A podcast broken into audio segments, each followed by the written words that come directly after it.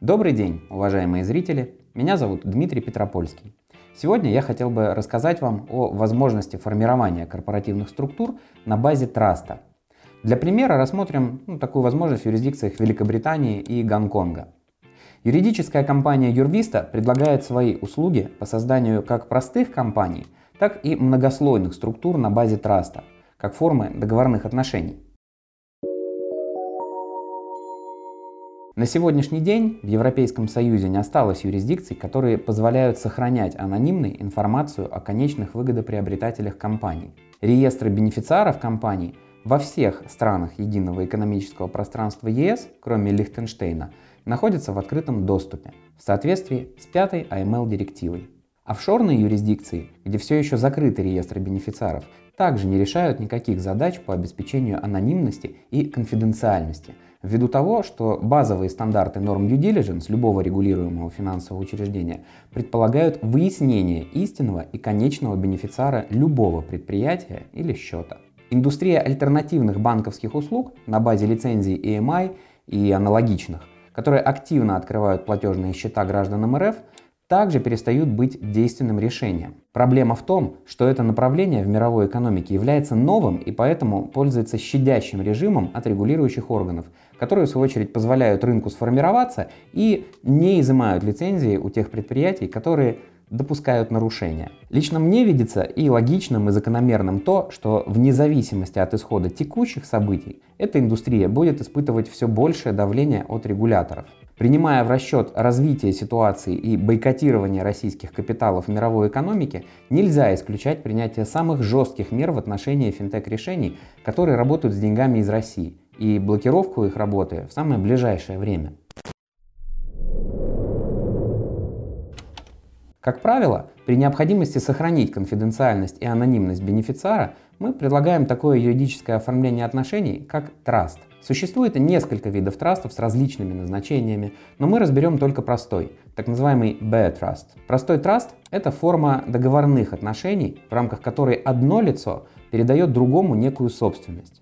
Мы рассмотрим самый простой способ применения траста, где в качестве собственности будут выступать доли компании и, как следствие, активы этой компании. Траст – это договорные отношения, которые декларируются и подтверждаются соответствующим документом.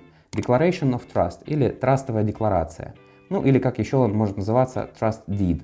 Трастовая декларация – это довольно простой документ, в котором указаны общие положения без деталей. Важнейшим фактором и отличием траста от любого другого договора является наличие трастового законодательства в странах общего права, которое регулирует отношения между участниками траста.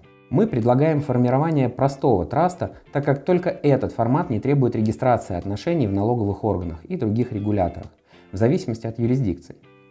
Простой траст подписывают два участника – бенефициар и доверительный собственник. Также его называют трасти или поверенный.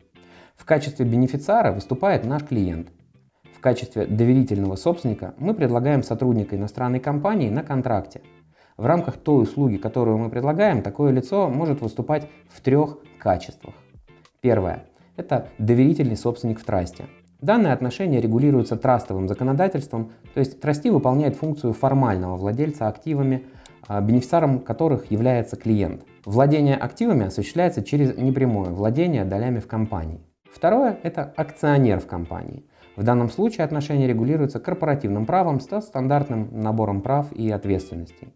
Трасти выступает в качестве акционера компании и назначает директора в компании и потенциального подписанта по счету. Третье – это функция директора в компании и функция подписанта по счету. Данные отношения также регулируются корпоративным правом. Лицо, выступающее в качестве доверительного собственника, потенциально имеет доступ к активам компании и может распоряжаться ими в интересах компании. Все эти три функции могут быть распределены между разными лицами, либо осуществляться одним лицом. Конечно, при необходимости структура предполагаемого предприятия может быть более сложной.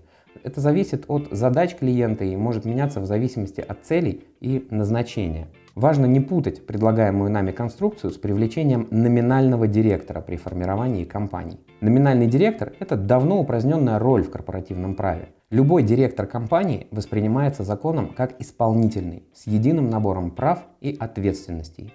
Многие для удобства все еще пользуются этим термином, таким образом обозначая для себя истинную роль такого лица. В действительности же этот формат не имеет юридического обоснования и ничего не обозначает вообще. В качестве альтернативы простому трасту можно прибегнуть к услугам компаний, которые формируют трасты самостоятельно выступая в них доверительными собственниками. Проблема такого взаимодействия заключается в том, что компании и трасты являются регулируемыми, со всеми вытекающими последствиями для бенефициара.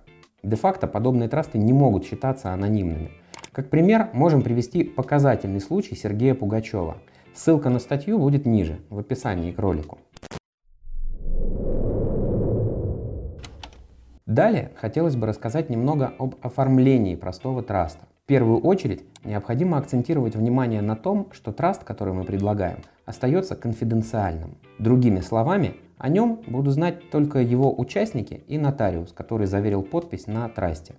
Заверение траста у нотариуса – это самый важный аспект сделки, так как именно оно в случае необходимости будет служить подтверждением существования такого траста. Дело в том, что факт наличия договоренностей должен быть подтвержден, равно как и право на собственность. Это не очевидные вещи в общем праве, так как закон учитывает, что лицо, за которым формально закреплена некоторая собственность, совсем не обязательно должен быть ее фактическим владельцем. С другой стороны, тот факт, что у собственности есть другой владелец, помимо формально задекларированного, или что существуют неочевидные договоренности относительно этой собственности, нужно быть способным доказать. Простое заверение подписей на документе и служит способом для доказательства действительности договоренности между сторонами.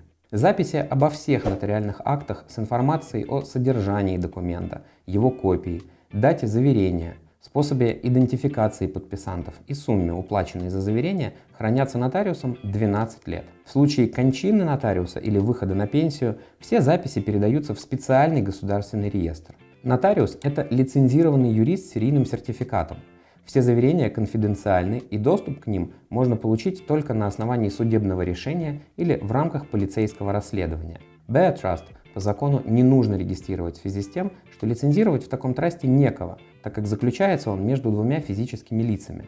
Наша компания выступает в этих отношениях исключительно в качестве внешнего консультанта. Остается ключевой вопрос, который требует ответа. Это обеспечение безопасности активов, помещенных в траст – ведь траст не позволяет контролировать действия доверительного собственника в моменте. Помимо найма квалифицированного лица на роль доверительного собственника, важнейшей задачей является обеспечение безопасности активов клиента и работа в соответствии с протоколом безопасности, который разработан нашей компанией и позволяет свести риски к минимуму и, конечно, согласовывается с клиентом индивидуально. На этом у меня на сегодня все. Благодарю вас за внимание. Если у вас появились вопросы, звоните и приходите к нам на консультацию. Всего доброго!